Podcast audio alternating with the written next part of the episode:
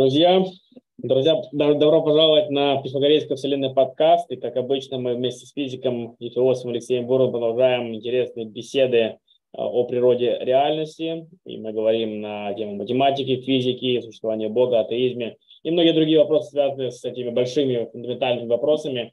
И сегодня мы продолжим нашу увлекательную беседу. Алексей, здравствуйте, как ваши дела?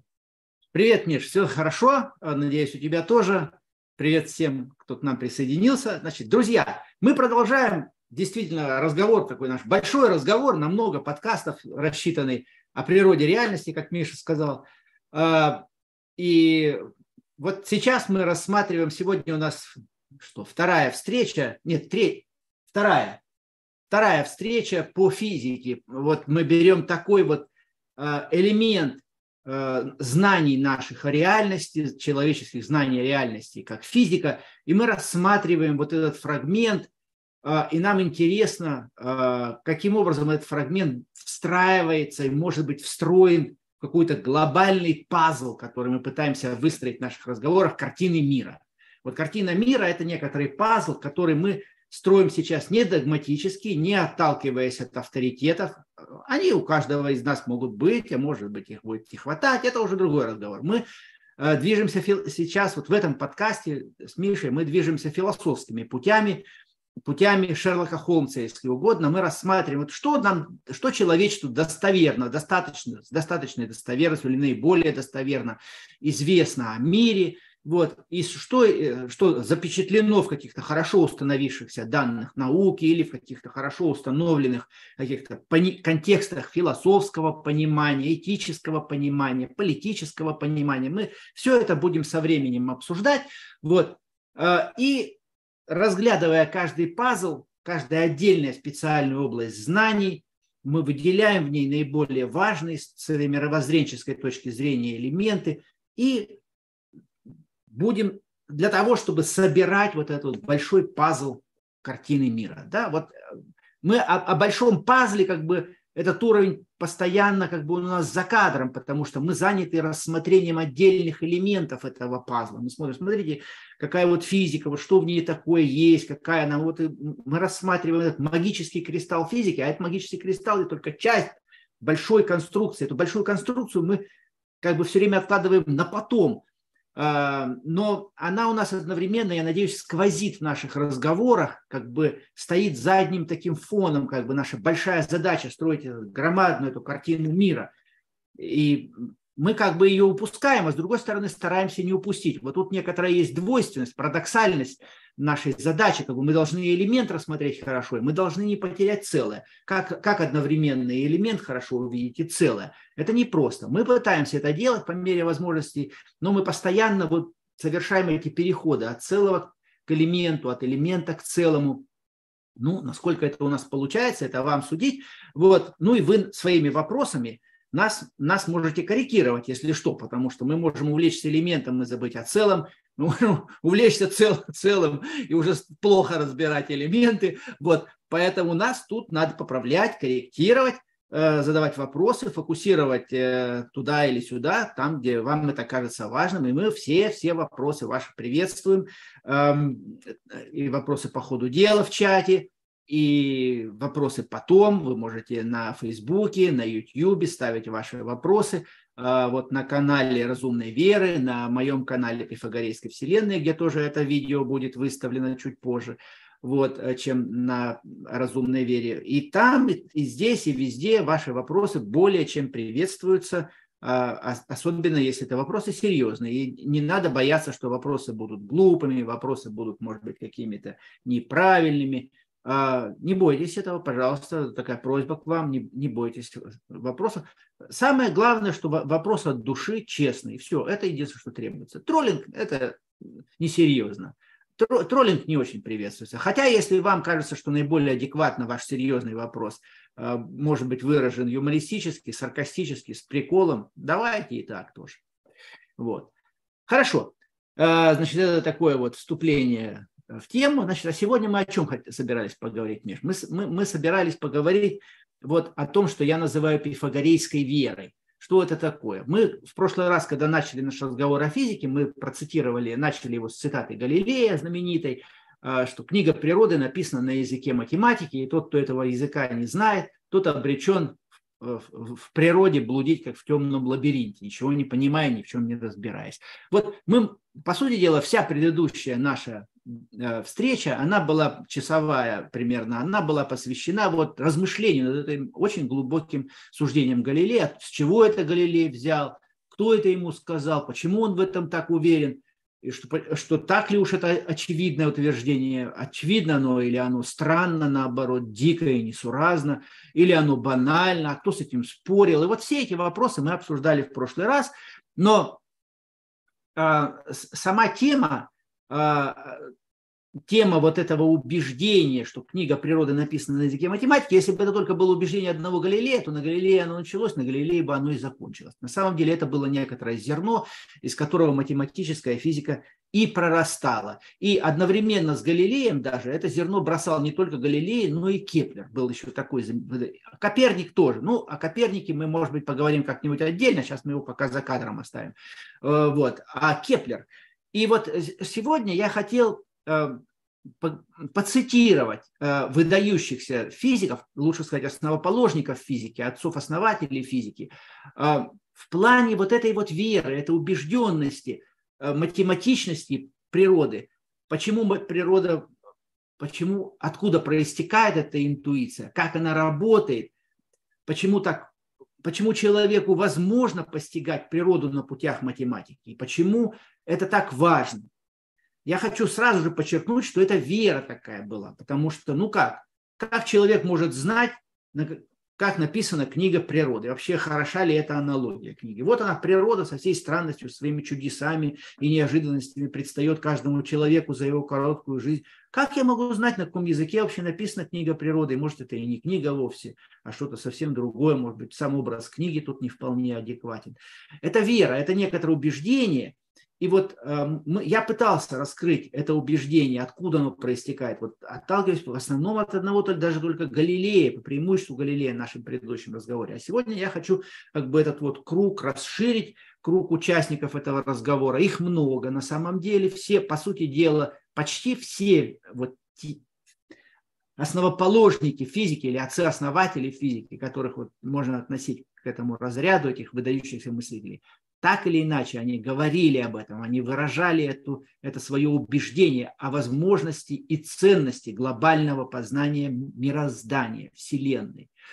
Вот. А, поэтому мы их будем в наших разговорах постепенно цитировать разных. Ну вот сегодня я хочу, хочу э, немножко расширить круг этого цитирования, пообсуждать высказывания других отцов-основателей, не только Галилея, на котором мы сосредоточились почти на одном в прошлый раз. Вот смотрите, современником Галилея, даже старшим современником, был Кеплер, а, который открыл э, три закона движения планет. Да? Э, вот планеты представлялось э, до Кеплера и Птолемею и Копернику, они представляют движение планет в виде суперпозиции круговых движений. Ну, у Птолемея античного математика а, в центре была Земля, и круги эти катались по кругам в системе отчета Земли, как это мы сейчас говорим, а Коперник систему отчета перенес на Солнце, но тоже у него там круги по кругам катались. И это все выглядело несколько несуразно, как бы вот на взгляд математических эстетов. Что это за круги, почему они, их так много, и как бы здесь не чувствовалось какой-то вот божественной красивой идеи за этим на самом деле. И Коперник-то, в общем, а, не был удовлетворен Птолемеем по этой причине, но у него не получилось тоже. Коперник не догадался до эллипса.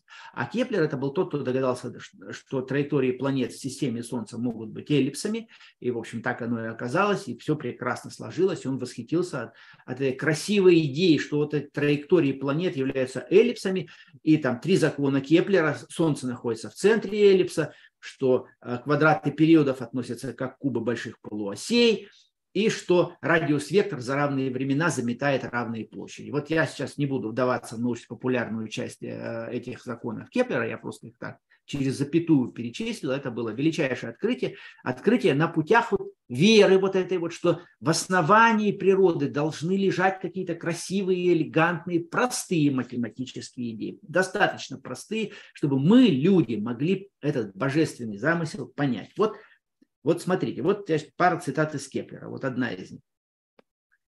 когда всемудрый Создатель замышлял сделать все столь благим, красивым и возвышенным, насколько возможно, он не нашел ничего, что было бы лучше, красивее и возвышеннее его самого. Поэтому, когда он замышлял в своем уме телесный мир, он избрал для него форму настолько близкую к себе, насколько возможно. Вот такая цитата Кеплера. Значит, если кто-то спросит меня, а как это можно доказать, то я еще раз подчеркну. Кеплер, когда это писал и когда думал так, он не, не, не собирался кому-то вот это доказывать. Это была некоторая первичная интуиция веры, еще раз. Вера. Вера э, может подтверждаться о том своими плодами. А изначально, вот я, например, могу сказать, что я тебе, Иван Петрович, верю какому-нибудь своему другу Ивану Петровичу и, и занять ему крупную сумму денег без расписки. Я тебе верю, не надо расписок никаких. Потом вернешь, когда у тебя будет возможность. Да? Что у меня? Доказательства есть, что мой друг Иван Петрович меня не подведет. Ну, у меня есть некоторая интуиция, некоторое понимание этого человека, ведь недаром он мой друг. Но если ко мне прикапываться уж очень сильно, то доказательств прямо таких железобетонных, ну, нету. Их вообще на самом деле никогда не бывает. Ни, ни в науке, ни, ни в жизни, нигде. Мы строим всю свою жизнь, все свои убеждения на каких-то разумных гипотезах, на разумных, достаточно обоснованных предположениях. А железобетонных доказательств, на самом деле, даже и в математике в каком-то смысле их нет, потому что аксиомы это берутся бездоказательно. Аксиомы это на основе которых строятся даже, даже самые строго доказанные утверждения. Аксиомы берутся без доказательств, из каких-то базовых интуиций, красоты, интересности, увлекательности, божественности. То есть вот Самое доказательное знание, математика, строится, если угодно, на бездоказательном фундаменте. На фундаменте некоторой веры в красоту, что вот из этих аксиом что-то интересное может получиться. И вот у Кеплера так, это, это вера, это, это, это вот это, это вера в то, э, это вера, кстати, вот, вот этот момент, который я сейчас прочитал, что Бог не нашел ничего, что было бы лучше, красивее, возвышеннее его самого, поэтому э, он избрал для мира настолько близкую форму к себе, насколько это возможно. А что это за близкая эта форма к себе, насколько возможно?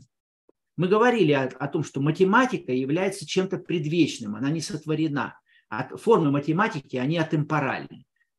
А, истинные математики, они атемпоральны, они не рождаются во времени.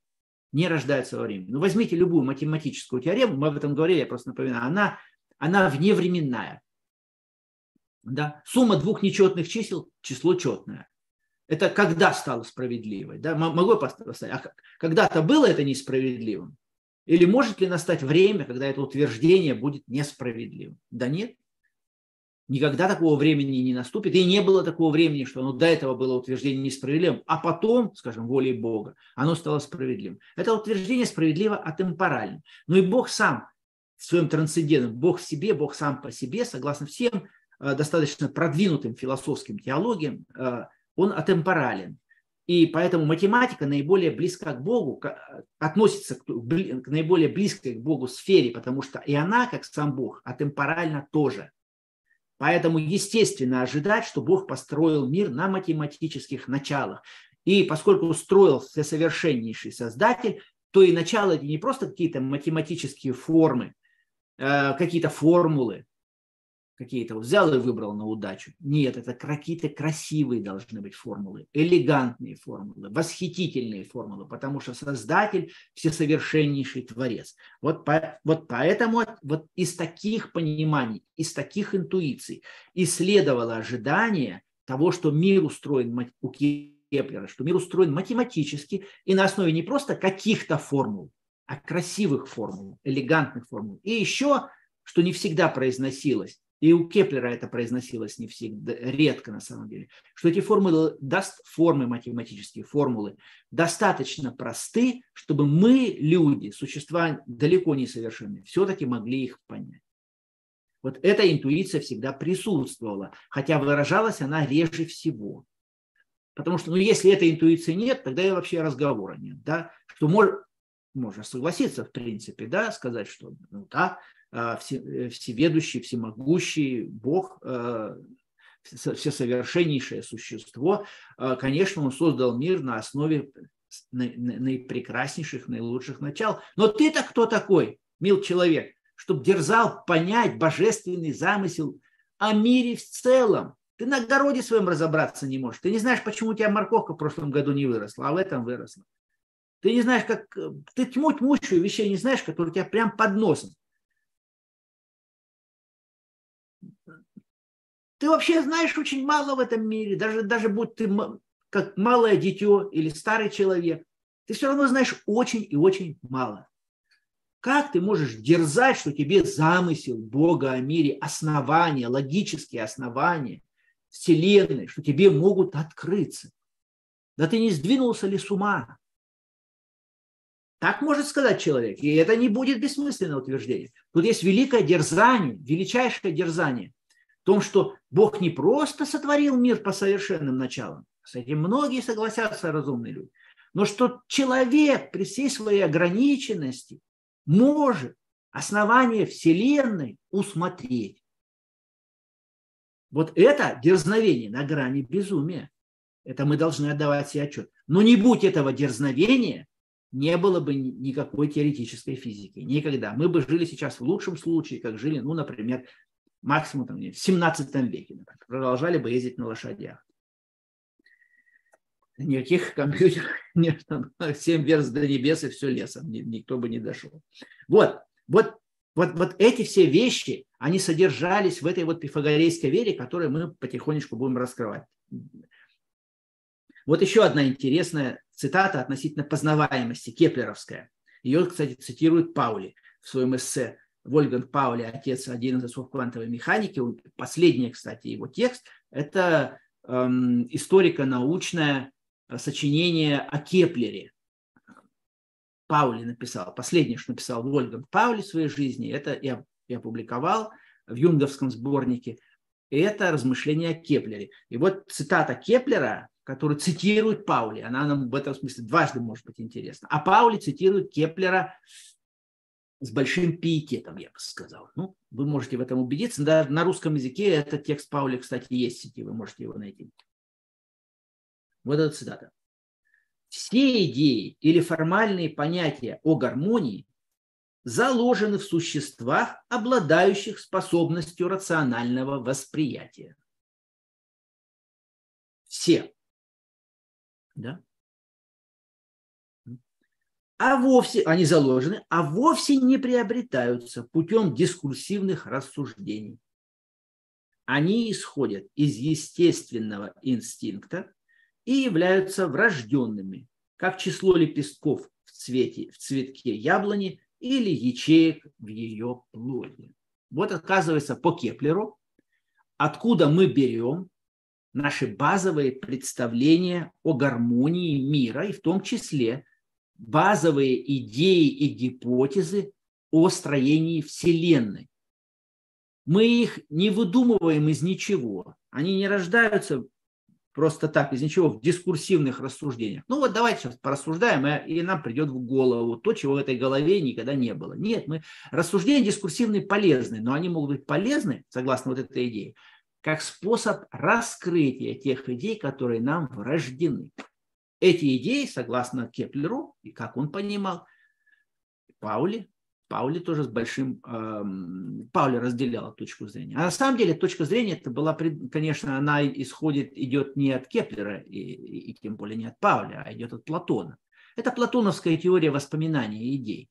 Вот каким образом душа познает мир. Она вспоминает те истины, те идеи, которые, эйдосы, которые она видела, следуя за Богом до своего рождения а потом во время рождения забыла. Во время рождения происходит забвение, согласно Платону. А познание есть воспоминание. Я не хочу сейчас сказать, согласен я с этим взглядом или согласен на 50%, на 98% или как. Я сейчас вам рассказываю, как это мыслил Кеплер вслед за Платоном. Кеплер и, и Паули, они были платониками на самом деле. И они часто, не всегда, далеко не всегда обозначали, мы так же, как Платон. Нет, он просто писал как свое собственное понимание, как некоторую истину, которая ему открывалась, открывалась на путях каких-то интеллектуальных озарений, не на путях железобетонных доказательств, а на путях каких-то интуиций, которые, которые вдруг ему открывались и которые уносили его душу куда-то высоко, восхищали его, давали ему вдохновение, давали ему вот эту веру. То есть идеи во мне есть, Бог мне дал эти идеи. Я родился с этими идеями, но Бог хочет, чтобы я их открыл. Не так, чтобы они у меня уже лежали. Ну да, вот смотрите, эллипсы, я так и думал. Конечно, мы уже родились со знанием, что там планеты движутся по эллиптическим орбитам. Нет, я должен постараться, чтобы открыть эти вещи, открыть то, что уже есть. В этом как бы драма познания по, по Кеплеру. Вот это вот трудный путь открытия того, что на самом деле у тебя уже есть. Но оно спрятано. Его надо еще, как говорил Платон, вспомнить. И вот подумать, мне кажется, это очень глубокая идея. А, вот когда мы радуемся, что что-то узнаем, о, мы говорим, о, слушай, вот я чувствовал, что оно как-то вот так, но вот, вот не мог это выразить, а вот ты выразил это просто замечательно, точно, точно я теперь вижу. Вот мы действительно как бы вспоминаем, нам, нам вот кто-то, когда поможет что-то вспомнить, мы просто радуемся, нас охватывает радость.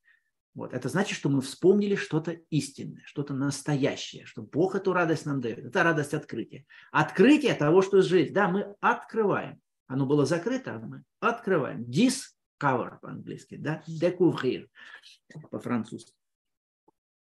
Вот, как число лепестков яблонь. Лепестки есть в нашей душе, да? И мы их открываем. Эти лепестки, которые у нас есть в душе, эти идеи, которые нам врождены, но которые от нас сокрыты, они адекватны строению мира.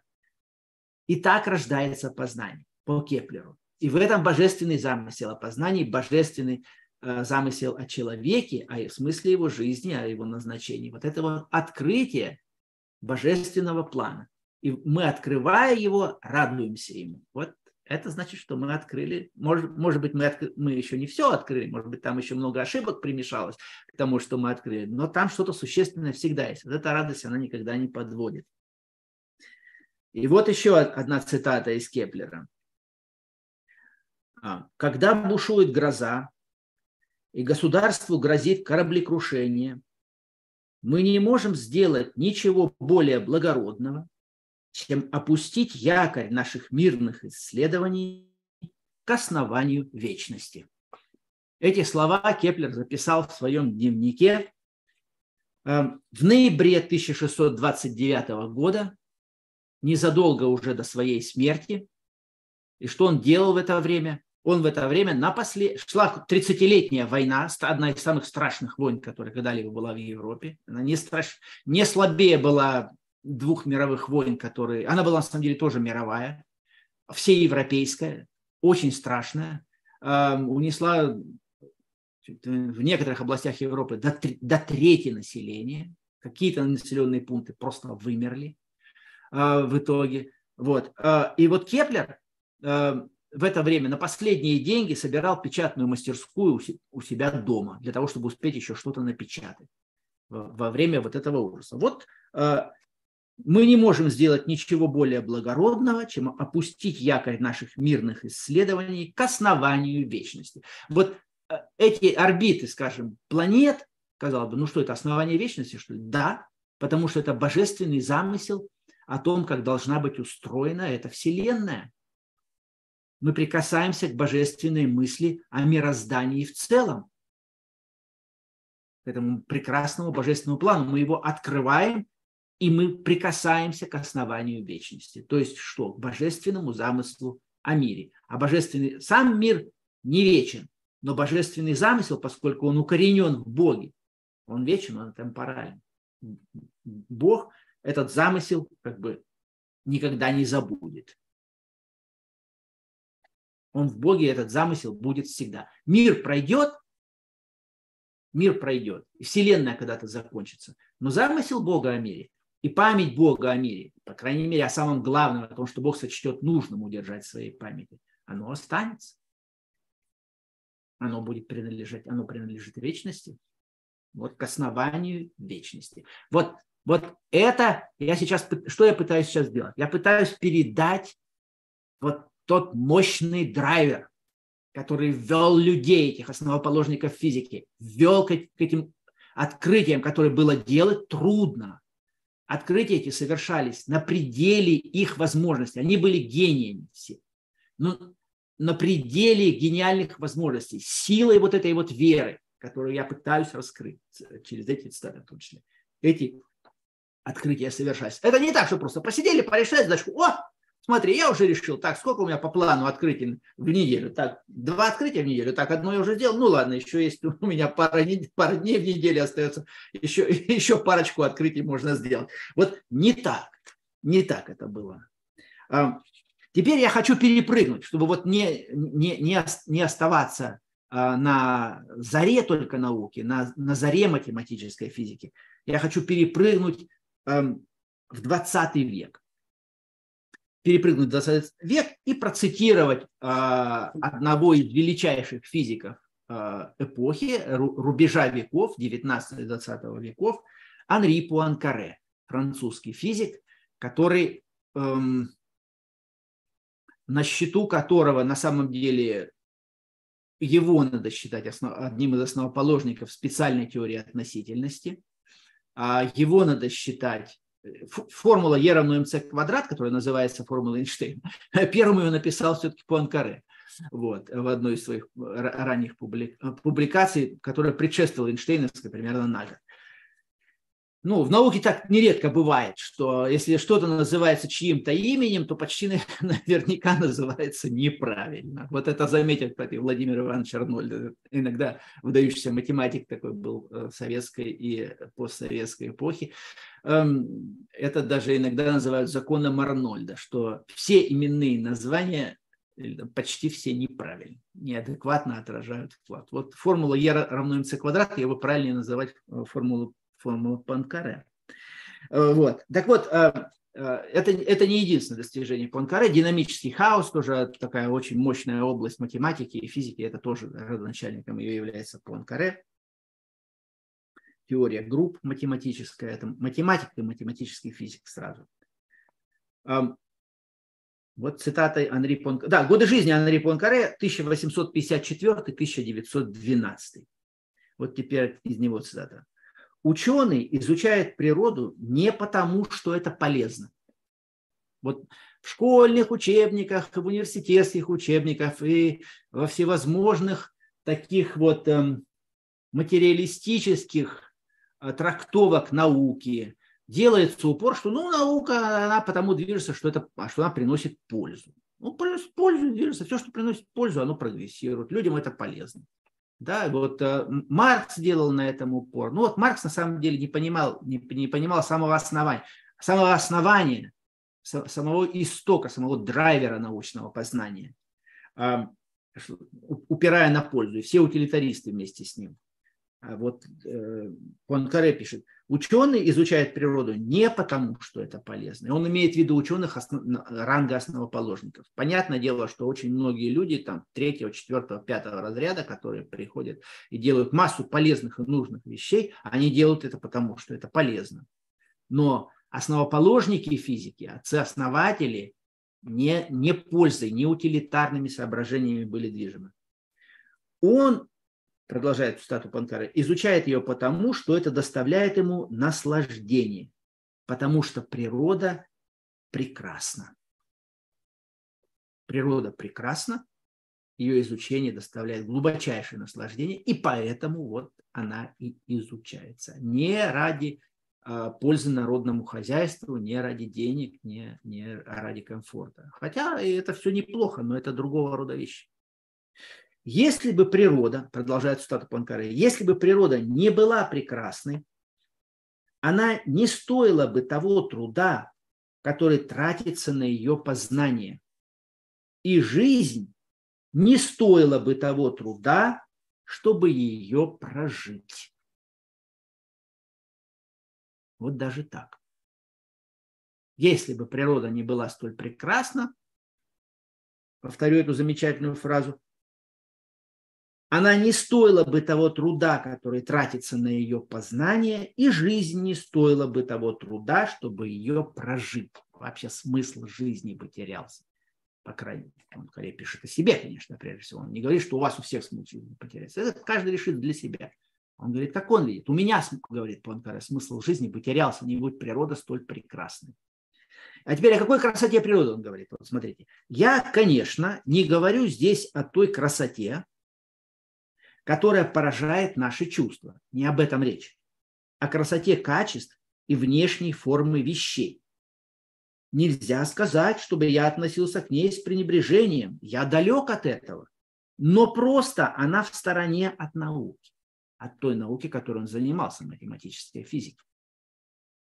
Она в стороне, не об этом речь. Я сейчас здесь, вот, говоря о смысле познания, о смысле жизни, не о красоте внешних форм природы говорю, не о том, как прекрасна роза, как она благоухает замечательно, или как, как, как великолепен там попугай, пролетающий на заре где-нибудь там от, от одного дерева до другого, а, как, как, как, как красиво журчит ручей. Там. Нет, нет, все это прекрасно и замечательно, говорит Павел но я сейчас не об этом.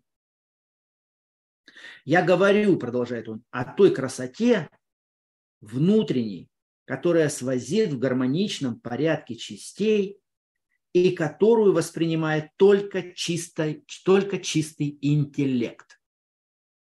Об интеллигибельной красоте. О красоте структур. Красота, воспринимаемая интеллектом, есть красота самодавлеющая, существующая сама по себе. Ну, как математические структуры, они существуют сами по себе. И это ради нее, быть может, более чем для будущего блага человечества, ученый обрекает себя на многолетнюю и утомительную работу, где успех совершенно не гарантирован. Совершенно не гарантирован. Ты можешь потратить годы, десятилетия своей жизни и остаться на бабах, ничего не открыть, ничего не найти, потому что это поиск этих островов сокровищ эта авантюра очень даже такая рискованная. Очень многие не находят ничего или находят, но гораздо более мел, мелкие вещи, гораздо менее значительные, чем они надеялись найти. Вот, вот высказывание Анри Понкаре. И Анри Понкаре редко говорил что-либо о Боге, ред, редко слово Бог вообще употреблял, почти, употреблял, почти никогда. Но если мы подумаем, вот эта интеллигибельная красота, которая сияет, которую находит, которую ищет ученый, который находит там, природе. Да? Она, она, она-то откуда взялась? Это, это красота. Она что, просто так, что ли, родилась? Из ничего выпрыгнула? Нет, конечно, она. Здесь имплицирован некий сверхразум, который опять-таки установил природу вот на этих великолепных божественных основаниях, которые не только чувственной красотой поражают человека, она прекрасна и замечательна, говорит Панкарен, но я не об этом, а поражает, когда ты проникаешь вглубь и видишь крас... эти математические красоты, на которых устроен этот мир. И вот ради этого стоит жить и стоит познавать природу. Даже если ты один раз такую увидишь за всю жизнь, уже стоило. Вот а, я продолжаю цитировать а, авторов разных эпох. Понкаре умер в 1912 году. Кстати, брат его был президентом Франции.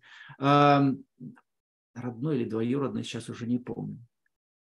Но то, с той же самой фамилией и в те же примерно годы. Первым, во время Первой мировой войны президентом Франции был Понкаре. Это брат Анри Понкаре или кузен. Ну, довольно близкий родственник. Но, но сам Пуанкаре, Анри Пуанкаре был чужд всевозможным политическим вопросам. Он, э, это был человек, который был увлечен математикой, физикой, ну и вопросами такими вот философского порядка. Вот теперь я хочу почитать, э, познакомить вас с цитатами еще одного великого физика, основоположника, одного из основоположников квантовой механики, Макса Планка.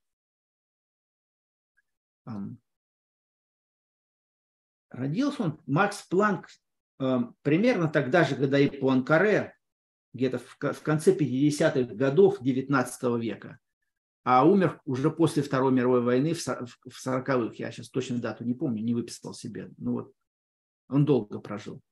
Пуанкаретто прожил не очень долго, Планк долго прожил. Цитата Планка 1932 года.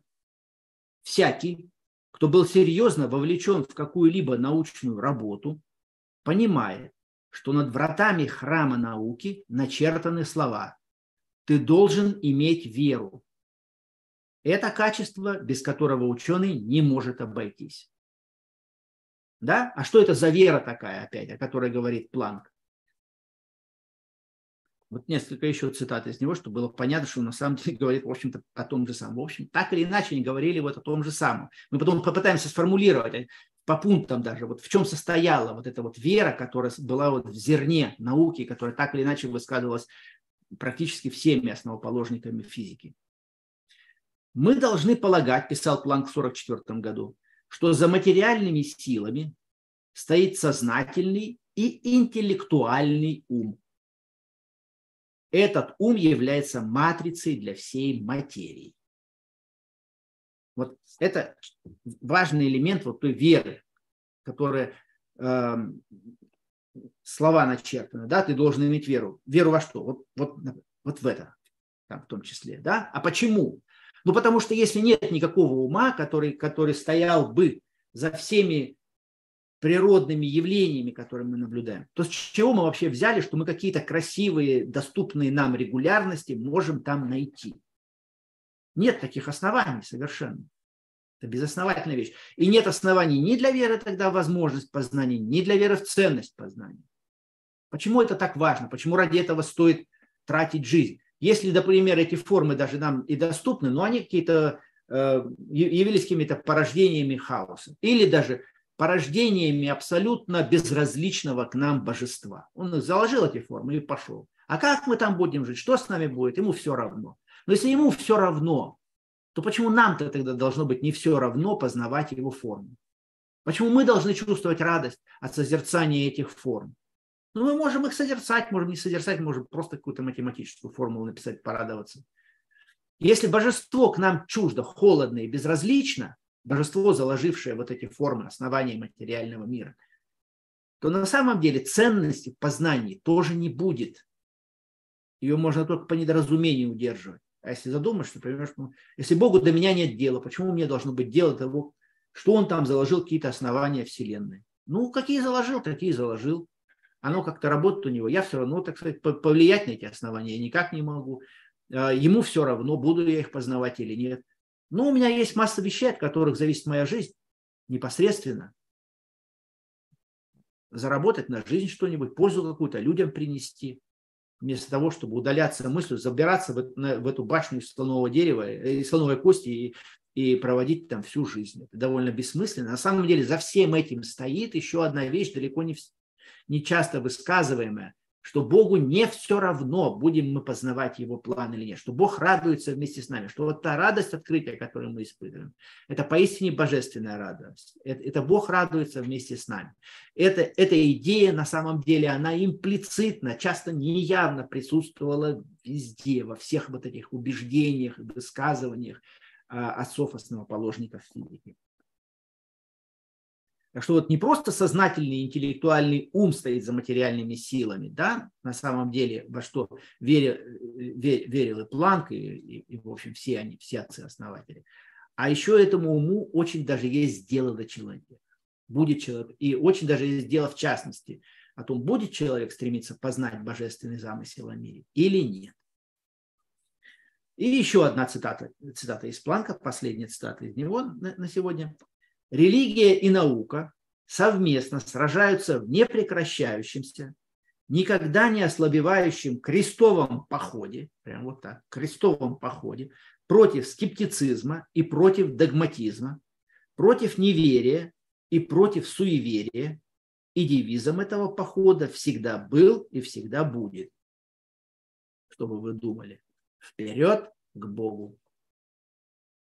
Планк, 1937 год, лекция в Тарпусском университете. Дербском тогда он назывался, Дербский университет. Это была э, частью, э, это была частью Восточной Пруссии. Вот что было частью, частью чего? 37 год. Вот э, вперед к Богу, да, против скептицизма и против догматизма. Вот и то, и другое на самом деле чуждо по мысли Планка, как науки, так и религии. Да, это некоторым это может быть удивительно, что как-то догматизм чужд, религии. Догматизм и есть религия. Религия, она сплошь догматична. Действительно, есть догматы, и они обсуждаются. Но что, что вообще такое называется словом догматизм обычно? Под словом догматизм обычно называется вот ты это вот верь и все, и об этом не думай. Вот, эти, вот это, это мы принимаем без, без, без каких-либо размышлений, просто так, на веру. Вот кто принимает, тот наш, кто не принимает, не наш. Вот, вот, вот, это, вот, вот это вот догматизм. Вот э, по планку не только наука чужда вот такому отношению к своим основаниям, но и подлинная религия тоже чужда. Что это некоторая деградация. Там, там где наступает а, бездумное отношение к основаниям, ну, у нас есть уже какие-то основания, будем на них жить и все. Нам отцы оставили эти основания. Это уже деградация. Это уже потеря высоты, как наукой, так и религией. Такова мысль Планка. И подлинная наука и подлинная религия движутся к Богу своими путями, а не противоречащими, а дополняющими друг друга против скептицизма и против догматизма. Но скептицизм это, это, это вот такое отношение, да, что ну, мы все равно ничего понять не можем. Крайний скептицизм, он именно такой. Понять ничего нельзя.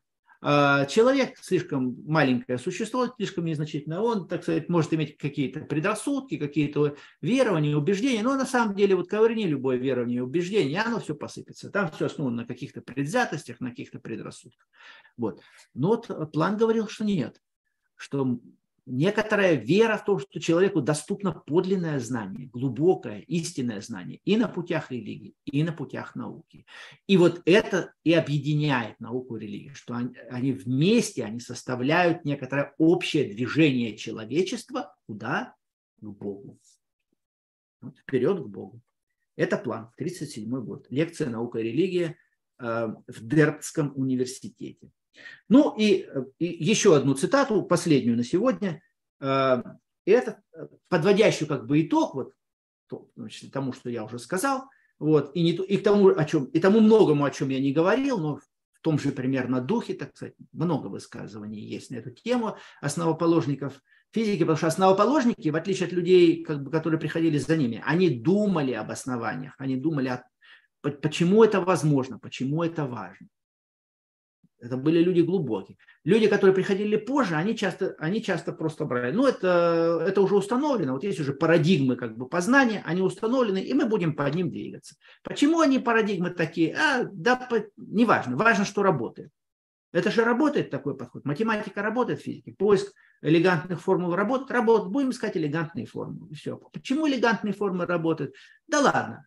Это, да, на, на этот вопрос все равно научного ответа дать нельзя, поэтому мы не будем задать вопрос. Нехороший нас отвлекает от наших настоящих дел. Будем искать разные формулы, будем ставить эксперименты и, и сверять. Получилась теория? Отлично. Не получилось? Ну, будем искать другую теорию. И это все здорово. А спрашивать лишние вопросы не будем. Вот это, это отношение людей более поверхностных. А, и это отношение чуждо основоположникам науки. Но людям второго, третьего и так далее разрядом оно не только чуждо, не чуждо, оно часто типичное является. А, по-видимому, здесь некоторые общечеловеческие качества проявляются. Итак, последняя цитата, которую я на сегодня хотел вас а, завершить вот этот вот цитатное, так сказать, вот цитирование основоположников, это Альберта Эйнштейна из книги а, «Идеи и мнения», «Ideas and Opinions», 1948 год. То есть это уже старый Эйнштейн. Эйнштейн говорит о, эм, о том же самом здесь, а вот об этой вере, вере, э, вере фундаментальной физики. Предложенная здесь интерпретация религии, пишет Эйнштейн, здесь это вот его книги, подразумевает зависимость науки от религиозного мировоззрения. Зависимость науки от религиозного мировоззрения, еще раз подчеркну, для тех, кому это может показаться странным. Связь, продолжает Эйнштейн, которую в наш преимущественно материалистический век слишком легко упустить из виду. И в наш тоже. Хотя и верно, что научные результаты совершенно независимы от религиозных или моральных соображений. Это говорит Эйнштейн для людей, которые вот часто набросятся на него, что наука не зависит от религии, что она устанавливает все экспериментом, и вера не нужна. Так Эйнштейн говорит, да я знаю, знаю, не надо мне это говорить, не надо говорить это моему читателю. Верно, что научные результаты совершенно независимы от религиозных или моральных соображений. Е равно МЦ квадрат, независимо от того, во что вы верите. Но, продолжает он, люди, которым мы обязаны великими научными достижениями, все были проникнуты истинно религиозным убеждением, что Вселенная является чем-то совершенным, и доступным рациональному познанию. Вот она. Вот это и есть то, о чем я пытаюсь сегодня говорить. Пифагорейская это вера. Эйнштейн так не называл ее, он называл по-другому. Если бы это убеждение не было столь эмоциональным, и если бы искатели знания не были вдохновлены amor dei intellectualis Спинозы, amor dei intellectualis – это интеллектуализированная любовь к Богу. Да? Amor – любовь, dei относится к Богу, значит, а интеллектуалис – интеллектуализирован. Это термин Спинозы. Amor dei intellectualis. Вот если бы искатели знания не были вдохновлены, вот эти amor dei intellectualis, они вряд ли были бы способны на ту неустанную преданность, которая только и позволяет человеку выйти к величайшим достижениям. Это твердое, связанное с глубоким чувством, вера в высший ум, superior mind в английском оригинале, который проявляет себя в мире опыта, вот, высший ум, проявляющий себя в мире опыта, да, представляет собой, вот эта вера, представляет собой мою концепцию Бога. Эйнштейн говорит о том, что двигало, какая вера двигала вообще основоположниками науки, а завершает тому, что и я тоже это разделяю, я также смотрю, он себя, так сказать, присоединяет к своим великим предшественникам. Вот. А, ну вот а, на, на этом я, так сказать, э, такую вот цитатную часть закончу. Я сейчас хочу подвести вот некоторый итог, как бы вот а, выделить основные положения, что ли. Вот мы можем попытаться как бы структурировать, как аналитики сейчас, как аналитики, вот рассматривая вот, а, вот, эти, вот этот весь комплекс убеждений, который породил и порождал как бы вот великие открытия в физике, а, выделить основные пункты, разбить на пункты, такой анализ, такой сухой, холодный такой а, анализ это, этой вот веры, чем состоит ее такой вот кредо такое. Мы пытаемся, попытаемся это кредо вот так вот просто расписать по пунктам. Вот я попытался это сделать, это, это моя собственная, так сказать, вот такая ретроспекция, а, она, ее можно критиковать, конечно, она может быть неполна, или в ней ее может, может быть, я что-то тут лишнего добавил, а может быть, я что-то тут упустил. Это пусть каждый судит сам. Но я постарался как бы ничего не написать лишнего, ничего не упустить. Вот теперь судите. Вот у меня пять пунктов получилось. Первый. Первый пункт очень важен. Э, теизм. У мира есть автор, и им является всеблагой Бог. Вот это очень важно. Э, я, я пытался пояснить, что, э, что если Бог не, не всеблагой, даже если автор есть, но не всеблагой Бог, тогда теряется мотивация. Зачем нам нужно изучать так сказать, какие-то письмена не очень доброго, не очень мудрого, не очень хорошего какого-то демона? Зачем нам это нужно? Мы займемся своими делами человеческими, пусть маленькими, но они нам будут приносить пользу и удовольствие. Так вот, нет, а, есть автор, им является Всеблагой Бог. Тогда открывается смысл познания, тогда он возможен. Дальше, теперь следующий. Э, вот Бог трансцендентен, вот автор, он вне положен миру. Трансцендентен, это латинское слово, да, означает трансцендере, это уходить, выходить за. Трансцендентен, он вне положен миру. Вселенная же не является ни божественной, ни, жив, ни, ни Богом, ни, ни живым существом. Да? Вот это тоже важно, что э, Вселенная, если Вселенная является живым существом или Богом, то тогда мы эксперименты ставить не, не должны. Тогда всякого рода эксперимент над Богом – это вообще что-то такое богохульственное, что-то неправильное, и нам за это может прилететь. Поэтому вот э, сама возможность смело ставить эксперименты, задумать, откачать воздух. Природа не любит пустоты, как писал Аристотель. А мы возьмем и откачаем, посмотрим, что получится. Да? Вот. Если природа – это Бог, то тут говорит, что природа не любит пустоты, а я откачаю. Ну, получишь, мил человек. Вот это какой-то на, на уровне безумия. Да, так вот, природа не любит пустоты, пусть, а я откачаю. Это можно, если природа не Бог, а просто вот, ну, творение Божие. Сама она не Бог и не является живым существом.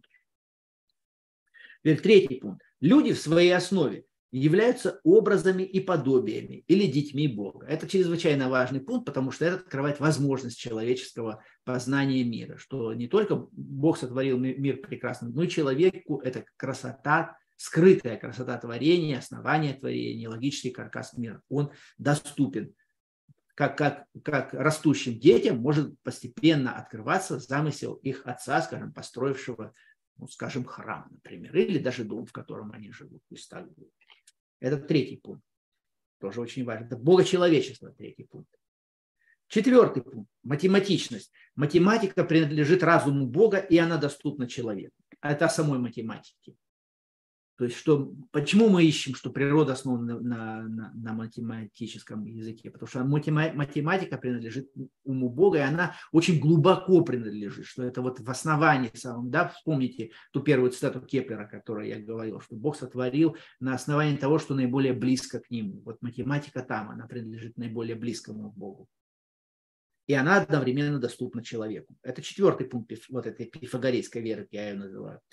И пятый пункт, вот он связан с четвертым, но все-таки это отдельный. Материя структурирована статически и динамически элегантными математическими формами. Вот, вот я выделяю этих пять пунктов пифагорейской веры, и, и эта вера, она, она структурирует как возможность познания, космического познания, оснований Вселенной, так и его сакральность и употреблю это слово святость как причастие, особого причастия Богу, особого причастия божественному уму. Ну вот, э, эта вера и была метафизическим и этическим основанием фундаментов для отцов физики. Ее можно назвать одним из вариантов христианского платонизма. Но об этом я уже сейчас говорить не буду, так сказать, она соединяет в себе идеи платоновой философии, э, отчасти аристотелианства в меньшей степени – и э, общий христианский каркас богочеловечества, и монотеизма и богочеловечества. Вот, э, пожалуй, что на сегодня, на этом я, наверное, свой длинный спич сегодняшний завершу, и мы перейдем к вопросам, Миш, давай. Спасибо большое, Алексей. Интересно. Я думаю, один из, кажется, тоже таких ученых говорил, я не помню его имя, что такой поверхностное исследование приводит к атеизму, а более глубокое к Богу. Да, в общем, это, это, это справедливо. По-моему, это говорил Фрэнсис Бэкон, который, правда, был до, довольно далек от математической физики, а, но в принципе к эмпирическому познанию он очень высоко его ставил. И, а, а с этим утверждением можно только согласиться, да. Поверхность, поверхностное взгляд на природу, он дает некоторую картину, что ну как, законы природы всем управляют. Ну и все, а зачем нам Бог? Все управляется законами природы. Ну и скажут, что случаем, да, еще случай. Ну и все, все, что наука изучает, это только законы природы и случаи, больше уж ничего нету. Какой тут Бог? Бога нигде нет, вот, пожалуйста. Но это очень поверхностный взгляд, да, потому что мы сразу спросим, законы природы, почему такие, а не другие, почему, откуда они взялись такие особенные, как нам удается открывать. И почему мы обладаем способностью мыслить и открывать эти законы что разве есть такой закон, который говорит, что человек может открывать законы природы? Это суперзакон какой-то? Есть такой закон или нет? А этот откуда взялось? Откуда взялась вера основоположников физики в том, что они могут открывать фундаментальные основания природы? Это откуда взялось? И так далее. Все посыпется. Начни только размышлять глубже, не останавливайся на первом поверхностном наблюдении, а иди глубже, и ты увидишь, действительно придешь к Богу, да. И даже... Вместе с основоположниками, вместе с основоположниками физики, где, в общем, так или иначе, они все там были. Да, и даже этот ряд цитат показывает, э, сегодня бытует да, мнение о конфликте между наукой и религией, и часто говорят, что там Ньютон, остальные, они верили в Бога просто как на основании некого культурного фона. Но в этих цитатах мы видим, что это была их предпосылка для мышления, а не просто то, что летало там в культуре. То есть они мыслили об этом, взаимодействовали с этим. Конечно. Если бы они вот так не думали, то они бы ничего бы и не открыли.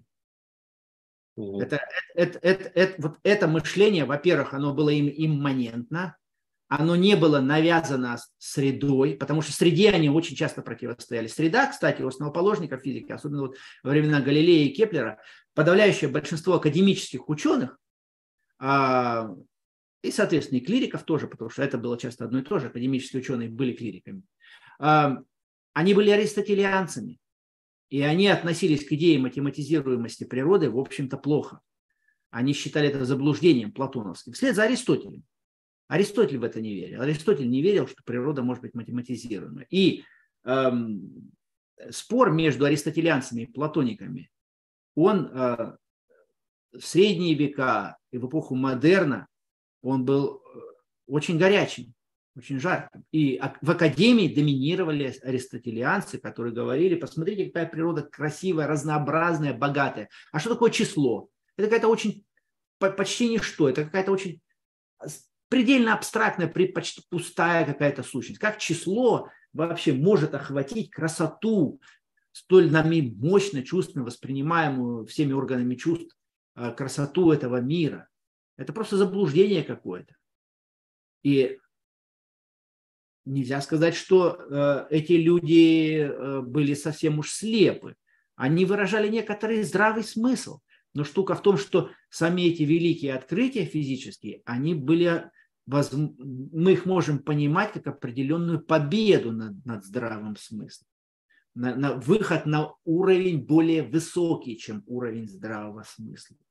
И, в общем-то, я уже говорил это как-то раз, но, может быть, это стоит еще раз даже сказать, что величайшее открытие физики и математики, та же сама пифагорейская вера, кстати, Э, это так или иначе всегда победа над здравым смыслом, победа над его ограничениями. То, что нам кажется самоочевидным и абсолютно правильным, оно оказывается правильным лишь ограниченным.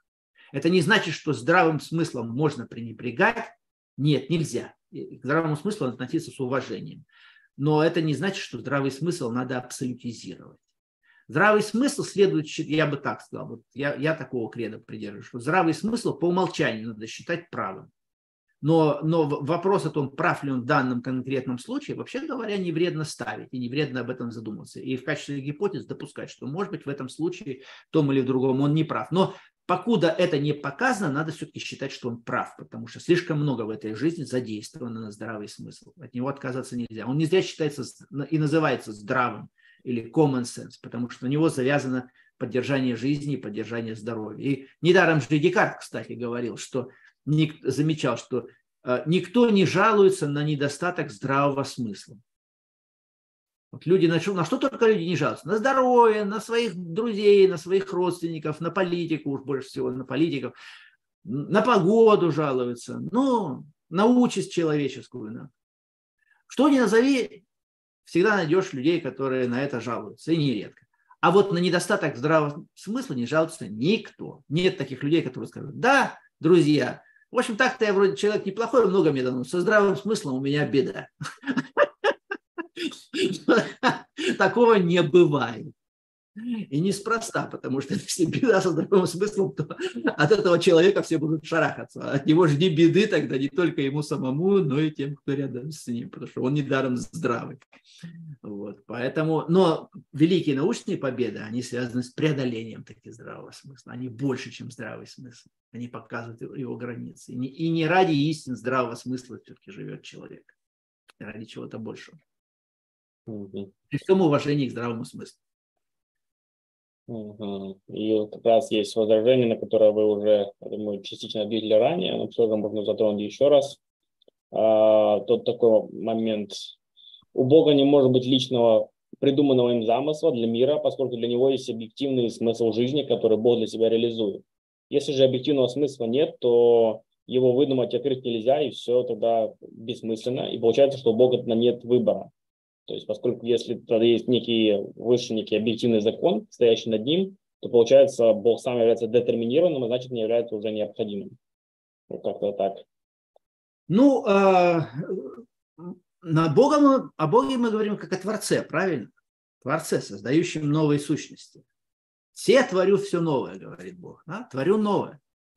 Ну, чтобы сотворить новое, Бог творит прекрасные новые вещи, новые меры творит и участвует в продолжении в, творче, в творческой деятельности сотворенного мира. Да, деисты считают, что не участвуют, атеисты, атеисты, в том числе и христиане, убеждены, что Бог участвует, он никуда не уходил, он с нами, он здесь.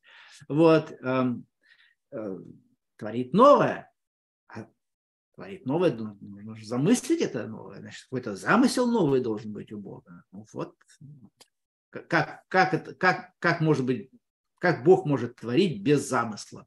А если мы в этом мире постоянно происходят какие-то новые вещи, если человек способен сотворить тоже новые вещи, что если человек сын Божий, значит человек обладает творческим даром. А если человек обладает творческим даром, то значит он может сотворить что-то новое, чего Бог еще не знал, он может удивить своего отца. А раз человек может удивить своего отца, то тогда э, Бог может оказаться в ситуации новой, которой он до этого не рассчитывал оказаться. Но вот люди сделали что-то доброе, а может, сделали, наоборот, что-то дурное. Бог все-таки надеялся, что они этого не сделают, они сделали.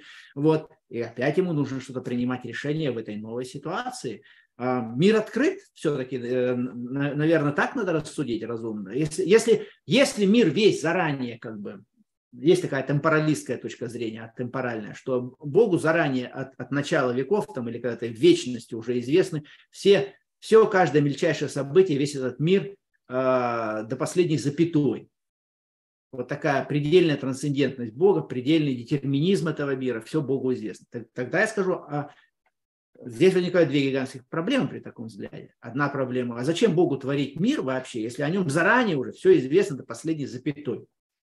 Ну, не дикая ли это скукотища была бы для него? Слушайте, ну, ну что это такое? Творить мир, который заранее известен. Вот насколько мы можем вообще судить о творчестве, радость творчества в том и состоит, что оно открывает для тебя что-то новое. А если ты уже заранее все знаешь, зачем ты будешь это творить? Это раз.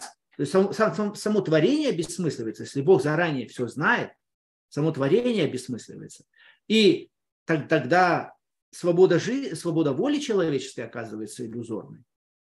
А если свобода воли иллюзорна, что человек уже, человек тогда ничем не отличается от автомата, какой-то заведенной куклы, которую Бог там завел от начала времен и запустил, а, то тогда вообще как мы можем, какой смысл имеет добро и зло, когда действуют заведенные автоматы? В мире автоматов ведь нет добра и зла. Добро и зло может быть только и этика, и долг, могут быть только среди свободных существ. Я говорю, я это сделаю, потому что я должен это делать. Я, все суждения долгие, все размышления, они идут в презумпции свободы воли. Если эта презумпция ложна, то все базис, самый базис этики, любой притом, ложным оказывается. Об этом Кант писал замечательно, что в основании этики лежит три великих допущения, три великих вот аксиомы, если угодно. Аксиома э, Бога, свободы и бессмертия. Вот эти три аксиомы, они необходимы для того, чтобы вообще об этике можно, о любой, рассуждать было не безумно. Если мы говорим, что вот это зло, и если я говорю, что это само по себе зло, не потому что я решил так, то мне захотелось это называть злом. Нет, оно само по себе зло. Вот если я утверждаю, что что-то само по себе зло, а что-то само по себе добро, то тем самым я уже неявно подразумеваю свободу, в том числе человека. Потому что если свободы нет, тогда, тогда в мире автоматов опять нету ни зла, ни добра. Автомат движется так, потому что он так заведен. У него там вот шестеренки так подставлены, и он движется так. Мы же не говорим об искусственном, например, даже искусственному интеллекту мы не приписываем ни добра и зла. Да? Он работает по каким-то своим программам, пусть нам даже, нам, нам, нам даже не очень понятным, э, плохо предсказуемым, ну, то есть основания понятные для э, разработчиков этой всей системы, а для прочих людей не очень понятны. Но мы не приписываем ни автомобилям, ни каким-то заводным игрушкам, ни искусственному интеллекту. Мы не, про, не приписываем этических качеств. Они не могут быть добры или злы. Только человек может быть добрый или злой. А чем человек отличается от всего прочего? Свободой. Свободой воли. А если, а если человек свободой воли по-настоящему имеет, он может удивить своего Творца. И тогда действительно, ведь получается это здорово, что Бог создал мир для того, чтобы там были дети, его дети, которые бы могли его удивлять в хорошую сторону. Но, в общем, если можно удивлять хорошую, то тогда уж неизбежно будут иногда огорчать и в плохую. Это, как бы свобода, это вот не бывает так, что только в хорошую сторону. Тут уже надо допускать и то, и другое. И, кстати, когда мы Библию читаем, мы видим постоянно указания. Мы там не видим вот этого всеведущего Бога, который заранее все о людей знает. Нет, мы видим Бога, который имеет надежду, у которого надежды не оправдываются иногда. И он огорчен он в горе. Вот, например, мы видим Бога в горе, когда история потопина говорит о Боге, разочаровавшемся в людях. И он решил все закрыть водой. Все закрыть, все, хватит, закрываем проект. Ничего не получилось. Я хочу подчеркнуть, что вот эта идея о свободе, которая изложена, она не, э, ни в малейшей степени не умаляет э, всемогущество Творца. Потому что Бог по своей воле, от своего всезнания – свое всезнание ограничил свободой человека и свое всемогущество ограничил, ограничил определенными возможностями свободного действия человека.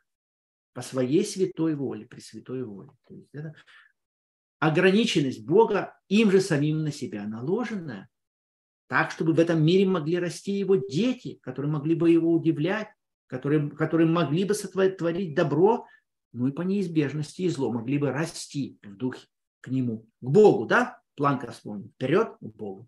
Вот. Чтобы это было действием не автоматов. Автоматы к Богу не придут никогда, потому что Бог не автомат. К Богу могут приходить только его дети, свободные существа, думающие существа, растущие, способные ошибаться и способны совершать потрясающие открытия и достижения, достигать удивительных. Ну, вот так я об этом всем думаю. Угу. Спасибо большое.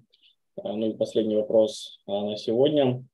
А, через наблюдение за квантовым миром также можно созидать логос, и не противоречит ли явление квантового мира пифагорейскому взгляду на мир? А квантовая механика – это одна из самых красивых математических теорий, я скажу, одна из самых удивительных.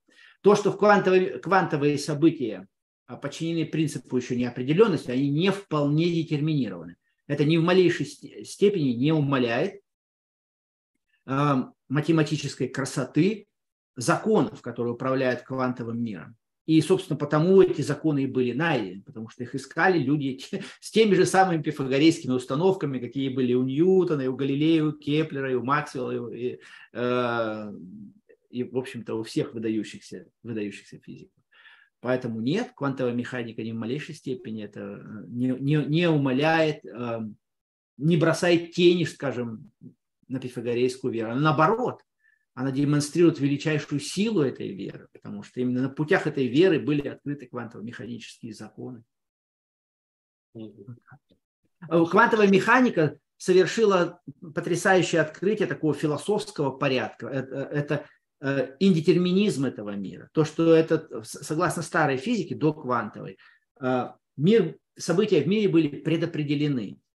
За физические законы, э, согласно законам типа классической физики, э, классической механики, классической электродинамики, все движение Вселенной в будущем уже на самом деле содержалось в ее состоянии в прошлом или содержалось в момент ее, в любой момент прошлого. Зная точное состояние Вселенной в какой-то момент времени, можно принципе, какой-то сверхмогучий ум мог бы предсказать ее состояние сколь угодно времени назад и сколь угодно времени вперед. Сколь могучий ум – это не человек, но какой-то какой супермощный интеллект, какой-то типа божественный. Он мог бы предсказать, просто зная точно состояние Вселенной сейчас. В этом смысле э, эта Вселенная, описываемая классической физикой до квантовой, она была детерминистична. детерминистична. И в этом смысле она противоречила свободе воли. Непонятно было, как человек может обладать свободой воли, если физика вся детерминистична. Ну вот Кант попытался эту проблему разрешить, по-моему, ничего у него не получилось, но он, он понимал эту проблему.